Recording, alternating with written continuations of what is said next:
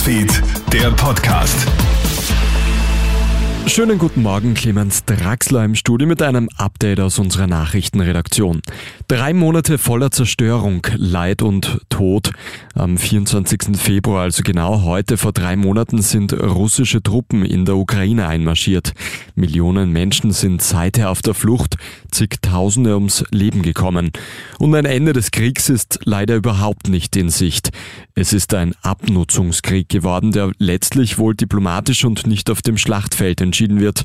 Der Westen wird den Krieg jedenfalls mit seinen Sanktionen nicht beenden, sagt Osteuropa-Experte Gerhard Mangott von der Uni Innsbruck. Da kann die EU noch ein sechstes, ein siebtes, ein achtes Sanktionspaket schnüren und beschließen, auch ein Gasembargo, wenn es jemals dazu kommen sollte. Aber die russische Führung Wladimir Putin ist so überzeugt, dass diese Mission, die er in der Ukraine verfolgt, erfüllt werden muss, dass Sanktionen ihn davon nicht abbringen werden. Wer sind Van der Bellens Gegenspieler? Neos, SPÖ und ÖVP haben bereits angekündigt, keinen eigenen Kandidaten bei der Bundespräsidentenwahl ins Rennen zu schicken.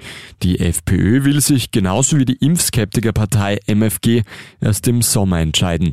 Fix ist jedenfalls sein Gegner von 2016, der damals im ersten Wahlgang 35 Prozent holte und noch weit vor Van der Bellen lag.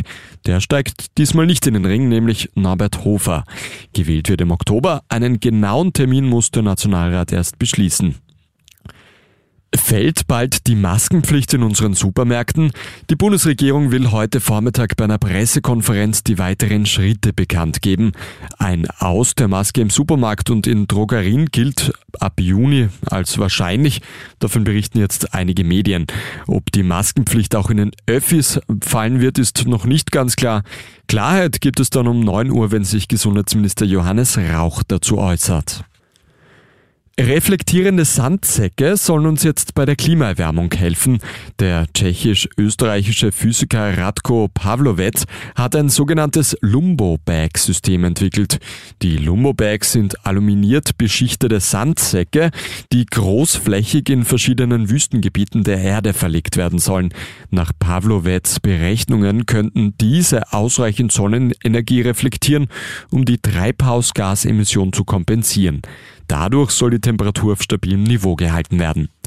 Das war's auch schon mit dem Update aus unserer Nachrichtenredaktion. Ein weiteres, wie gewohnt, am Nachmittag. Einen schönen Tag noch.